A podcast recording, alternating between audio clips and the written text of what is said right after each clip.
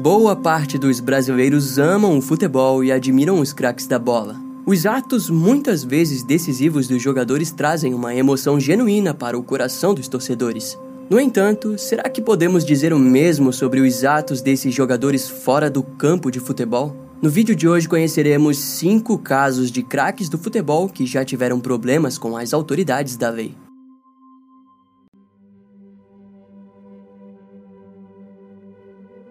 Christopher Metzelder já foi conhecido por ter se tornado um dos melhores zagueiros da Alemanha. Na Copa do Mundo de 2006, os críticos do futebol disseram que ele fez uma boa campanha, fazendo com que no ano seguinte fosse contratado pelo Real Madrid. No entanto, foram poucos jogos no time. Sua campanha foi considerada abaixo, pois sofreu diversas lesões e jogou apenas 26 jogos em três temporadas. Assim, no ano de 2010, Christopher trocou o famoso clube espanhol pelo Schalke 04 da Alemanha, onde havia atuado no começo da sua carreira. Foram três anos junto ao time até que em 2013 ele se mudou para o TuS Haltern, onde posteriormente se tornaria presidente do clube. Em maio de 2013, ele anunciou sua aposentadoria aos 32 anos de idade. E o seu rosto só foi aparecer novamente nos telões quando, em 2019, Christopher assinou um contrato como comentarista esportivo pela emissora alemã chamada ARD. No mesmo ano, ele se tornou comentarista da Sky Sports. Até que em setembro de 2019, uma investigação criminal foi aberta contra o ex-jogador. De acordo com as autoridades, a mulher de Christopher o denunciou por estar envolvido com drogas e pornografia infantil. À primeira vista, todos acharam que se tratava de apenas mais um escândalo envolvendo um famoso jogador de futebol, onde a mídia tenta sempre abafar o caso. Entretanto, no mesmo mês, ele renunciou o seu cargo de presidente no clube TuS Haltern e as investigações se tornaram mais sérias do que todos imaginavam. O desenrolar do caso ocorreu em setembro de 2020 no Tribunal Tribunal Distrital da cidade de Düsseldorf, na Alemanha. Em julgamento, a promotoria alegou que três testemunhas teriam tido contato explícito com as fotografias de pornografia infantil. A primeira testemunha recebeu 10 fotos, a segunda 16 fotos e dois vídeos e, por fim, a terceira recebeu uma foto. A acusação também trouxe à tona que cerca de 300 arquivos da mesma natureza foram encontrados no celular de Christopher. Os advogados de defesa negaram as acusações, mas em 29 de abril de 2021, Christopher teria confessado que compartilhou as fotos e que também participou de fantasias extremas em bate-papos com menores. O ex-jogador recebeu 10 meses de prisão por distribuir pornografia infantil e posteriormente foi liberado. Atualmente, o seu paradeiro é desconhecido. Na Copa do Mundo FIFA Sub-20 de 1993, o novato Fabinho Fontes foi um dos grandes nomes do campeonato pelo Brasil. Tanto é que após o Brasil ser campeão, Fabinho foi chamado pelo técnico Nelsinho Batista, do Corinthians, onde atuaria no time profissional. No ano seguinte, foi chamado para a disputa da Copa São Paulo, no time júnior, onde se tornou um grande destaque da competição. Sua maior perda foi em 1995, quando não aproveitou as chances que o técnico Eduardo Amorim deu, onde conseguiu marcar apenas um gol em 14 partidas ao lado do Corinthians. Com o tempo, Fabinho passou por diversos clubes e alcançou até mesmo clubes em Portugal e no Equador. Ele foi retornar para o Brasil apenas em 1999, atuando em times como Figueirense e Bragantino. Suas passagens por clubes foram grandes, até que em 2011 atuou no clube de Santa Helena, em Goiás. Fabinho permaneceu ao longo dos anos longe dos jornais sobre futebol, mas voltou a ter o seu nome falado quando foi preso em março de 2012 sob acusação de estupro de menor em São Paulo. O crime teria ocorrido dentro do carro de um casal de amigos, onde ele se sentou no banco de trás junto com uma garota de 5 anos. No meio do caminho, ele desceu suas calças e pôs a criança em seu colo. Em um momento, a mãe da menina viu o que estava acontecendo e avisou seu marido. E Fabinho foi imediatamente espancado pelo homem. A ambulância o precisou levar para o pronto-socorro do Hospital Vergueiro,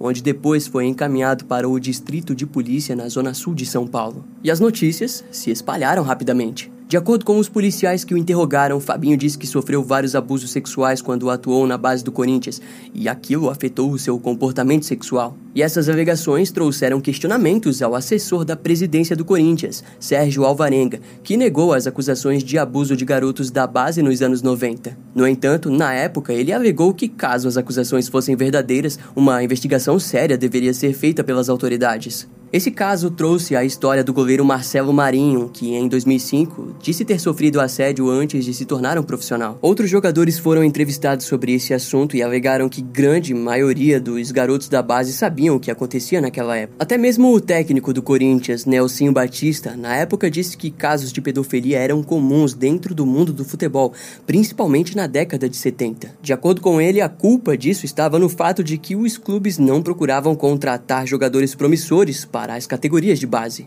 No fim, Fabinho Fontes acabou sendo considerado culpado e atualmente, aos 48 anos, ainda está preso na penitenciária Dr. José Augusto César Salgado, no município de Tremembé. Sem dúvidas, esse é o caso mais conhecido desse ranking. Mesmo assim, precisamos falar dele. Bruno Fernandes Souza veio de uma família conturbada, onde lidou com uma mãe que certo dia atirou cinco vezes contra uma mulher depois de usarem drogas em uma festa em Belo Horizonte. A mulher foi denunciada por tentativa de homicídio, mas nunca foi presa. No começo dos anos 2000, Bruno já estava passando pelas categorias de base de diversos clubes como Venda Nova, Santa Cruz, Minas Gerais e Tombense. Em 2002, ele chegou na categoria de base do Atlético Mineiro, onde foi detido após se envolver em uma briga depois do jogo. Três anos depois, Bruno alcançou o posto de segundo melhor goleiro do Brasileirão pelo clube do Atlético Mineiro. Em fevereiro de 2005, a polícia militar prendeu o goleiro depois que ele foi parado após ser flagrado fazendo manobras perigosas com seu veículo. Mas Bruno não gostou de ser parado e foi preso por desacato. Posteriormente, a diretoria do Atlético, que era onde ele estava jogando, forçou a saída do goleiro do clube. Após isso, ele passou pelo Corinthians e pelo Flamengo, onde em 2007 se tornou um ídolo da torcida. Em junho de 2008, um estudante denunciou o goleiro por tentativa de agressão. O processo o rendeu uma multa com o pagamento de dois salários mínimos em cestas básicas para uma instituição da freguesia no Rio de Janeiro. No mês seguinte, ele organizou uma festa que acabou com todos na delegacia. De acordo com as autoridades, uma confusão envolvendo profissionais do sexo teria rendido a prisão de vários outros jogadores do clube. Ao ser questionado sobre uma suposta acusação de agressão, Bruno respondeu que, independentemente de ser prostituta ou não, é uma mulher e bater em mulher é covardia. Em janeiro de 2009, o goleiro conheceu Elisa Samúdio. Em outubro do mesmo ano, o relacionamento veio a conhecimento público depois que ela alegou ter sido ameaçada de morte por Bruno. Em meados de 2010, o seu amigo e astro Adriano também tinha se envolvido em um caso de agressão contra sua ex-noiva. Assim, em uma entrevista, Bruno defendeu o agressor ao questionar os repórteres dizendo sobre quem nunca tinha saído na mão com uma mulher. A na época presidente do Flamengo, Patrícia Amorim, o repreendeu severamente pela fala totalmente infeliz e ele pediu desculpas publicamente. Entretanto, em julho de 2010, o caso Elisa Samúdio se iniciou. Segundo a polícia, Elisa foi vista pela última vez no dia 4 de junho de 2010 no sítio do goleiro em Esmeraldas, Minas Gerais. Quando questionado, Bruno disse que ela tinha ido embora do sítio e que o filho do casal foi deixado com uma colega em comum. No entanto, investigações apontaram para a na época esposa do goleiro Bruno, Daiane Rodrigues, como suspeita de ter deixado a criança em uma favela de Ribeirão das Neves. Naquela altura das investigações, um garoto de 17 anos e primo do goleiro foi encontrado na casa de Bruno e, ao ser questionado sobre o desaparecimento de Elisa, ele disse que tinha dado uma coronhada na mulher. Depois, o garoto alegou ter a levado para Minas Gerais, onde foi esquartejada por traficantes a mando de Bruno e seus restos foram dados a Rottweilers, e que por fim seus ossos teriam sido concretados. Mas essa versão não recebeu tanto crédito pela polícia por não encontrarem todas essas evidências. O caso permaneceu em investigação por anos, até que em 2013 Bruno foi condenado a 17 anos e 6 meses de regime fechado por homicídio triplamente qualificado e outros 3 anos e 3 meses de regime aberto e mais um ano e 6 meses por ocultação de cadáver cadáver. Sua esposa, Diane, foi absolvida. O ex-policial conhecido como Bola também foi acusado por matar Elisa Samúdio e preso em Minas Gerais. Em 2013, o Bola foi condenado a 22 anos de prisão pelo crime, sendo 19 em regime fechado e mais 3 em regime aberto por ocultação de cadáver. Mas olha só que bizarro, mesmo atrás das grades, Bruno assinou um contrato com o clube de Montes Claros, da segunda divisão, mas foi proibido de mantê-lo. Em julho de 2014, a primeira pista sobre o paradeiro dos restos de Elisa foi investigada, mas nada foi encontrado. Três anos depois, Bruno conseguiu um habeas corpus e o goleiro imediatamente fez sua apresentação no clube Boa Esporte. O clube, por consequência e devidamente, né, acabou perdendo vários patrocinadores que não concordavam com a contratação. Eventualmente, o Supremo Tribunal Federal exigiu a prisão de Bruno e sua pena foi diminuída por 20 anos e 9 meses. Em julho de 2019, o goleiro foi posto em regime domiciliar semiaberto. Dois anos depois, Bruno, aos 36 anos, anunciou sua aposentadoria e disse que desejava dedicar a sua vida como investidor. Até que em janeiro de 2023, o ex-goleiro se tornou notícia depois de se negar a pagar a indenização de 650 mil reais para o filho de Elisa Samúdio. Além disso, pediu um exame de DNA para confirmar se realmente é pai do garoto. Desde o seu envolvimento no caso, Bruno costuma ser esquecido, odiado ou, bizarramente, há até quem apoie ele. Em todo caso, Elisa Samúdio, após relatar que Bruno ameaçava ela de morte e nada ser feito pela polícia, foi assassinada e os restos do seu corpo nunca foram encontrados.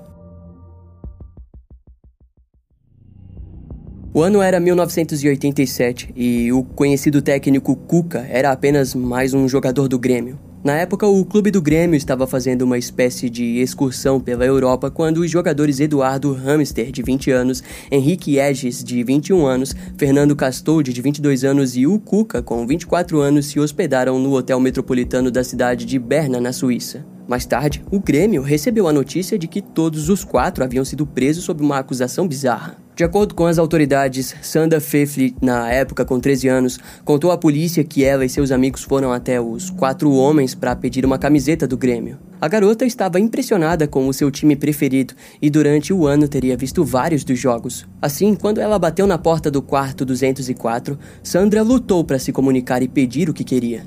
No entanto, os quatro homens expulsaram os outros e ficaram apenas com ela no quarto, onde Sandra foi violentada sexualmente. O ataque teria supostamente ocorrido por 30 minutos. A polícia da Suíça enviou cada um dos jogadores para uma prisão diferente e os interrogaram intensivamente.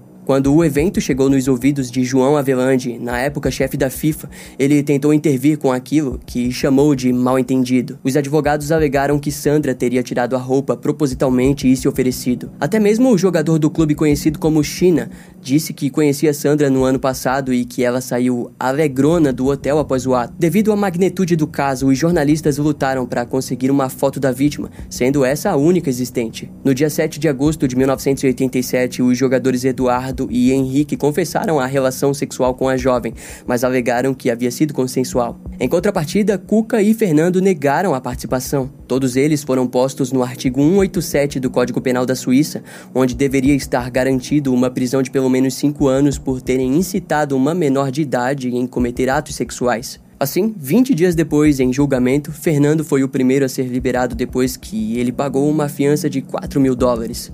Ele também foi absolvido porque teria apenas ficado de guarda durante o ataque sexual. Henrique, Eduardo e Cuca foram condenados a 15 meses de prisão, mas pagaram 8 mil dólares de fiança para aguardar o julgamento em liberdade. Segundo as fontes, os quatro se apresentaram envergonhados e extremamente preocupados com a opinião pública brasileira. No entanto, ao chegarem no aeroporto Salgado Filho, em Porto Alegre, foram recepcionados com alegria por mais de 500 gremistas. A verdade por trás disso é que o Jornal do Brasil diminui o peso e, além disso, os fãs não acreditavam que aqueles quatro jovens teriam feito algo tão horrível como aquilo. Para eles, Sandra, uma garota de 13 anos, teria se oferecido para participar de uma orgia. E absurdamente, os jornais brasileiros informavam de maneira mentirosa que os jovens europeus possuem a vida sexual ativa desde muito cedo e até mesmo disseram que a garota de 13 anos não era virgem. De uma maneira perturbadora, os quatro criminosos se tornaram heróis, ou melhor, verdadeiros homens diante a cultura machista repugnante do Brasil. E após notarem que não tinham sido julgados ou cancelados pelos torcedores, os jogadores tiraram fotos e o clube do Grêmio passou a receber diariamente centenas de cartas pedindo para que eles não fossem punidos. Em 1989, a Justiça da Suíça concluiu a condenação dos quatro jogadores. Mas infelizmente, como o Brasil não extradita os seus habitantes para cumprirem pena em outros locais, nenhum deles realmente pagou por suas sentenças. Nos anos seguintes, Cuca cresceu dentro do cenário do esporte e depois de 15 anos o crime prescreveu, significando que ele poderia voltar para a Suíça. Em contrapartida, dois anos depois do crime, Sandra teria tentado suicídio, mas sobreviveu. Não se sabe mais nada sobre o paradeiro da garota ou se ela conseguiu superar os eventos do Hotel Metropolitano de 1987. Mas isso significa que mais uma vítima de estupro não obteve justiça e teve sua vida arruinada aos 13 anos de idade, enquanto quatro homens criminosos seguiam suas vidas, ganhando dinheiro, fama e paixão pelos demais.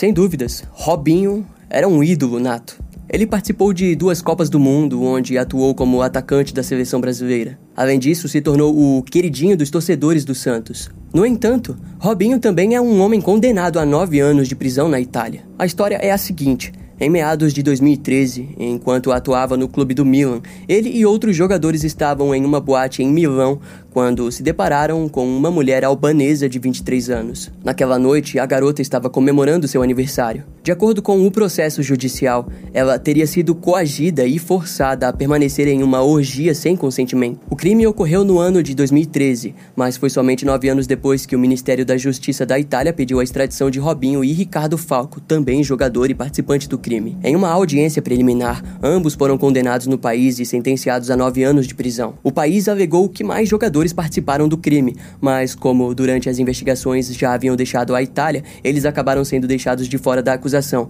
mas os seus nomes constam no processo oficial do caso. Os jogadores foram acusados sob o código do artigo 609 bis do Código Penal italiano, onde decreta a prisão de duas ou mais pessoas que forcem alguém a manter relações sexuais. Além dos nove anos, Robinho também terá de pagar uma indenização de 60 mil euros, um pouco mais do que 300 mil reais. Os advogados dos jogadores estão de certa forma tranquilos, pois, devido à Constituição Federal e à Lei de Migração do Brasil, um brasileiro não pode ser extraditado. No entanto, de forma inédita, ao que parece, Robinho poderá pagar a sua pena em solo brasileiro caso assim seja decidido. A Itália e muitas pessoas desejam que isso aconteça. E dessa vez vamos torcer para que uma vítima de estupro tenha a sua justiça garantida. E se houver qualquer outra atualização sobre o caso do Robinho, eu vou deixar aqui no comentário fixado. Mas provavelmente talvez vocês já vão ficar sabendo, né? Porque vai ser notícia em todos os lugares. Mas é isso, eu vou ficando por aqui. Até a próxima e tchau. Esse caso vai ficando por aqui. Eu espero que você tenha gostado. Não esquece de me seguir nas outras redes sociais. Meu Instagram é brian.m com dois M's, e m m e. E não deixe de conhecer o meu canal no YouTube com os episódios mais recentes que irão demorar um pouco mais para vir aqui pro podcast. Eu vou ficando por aqui, até a próxima e tchau.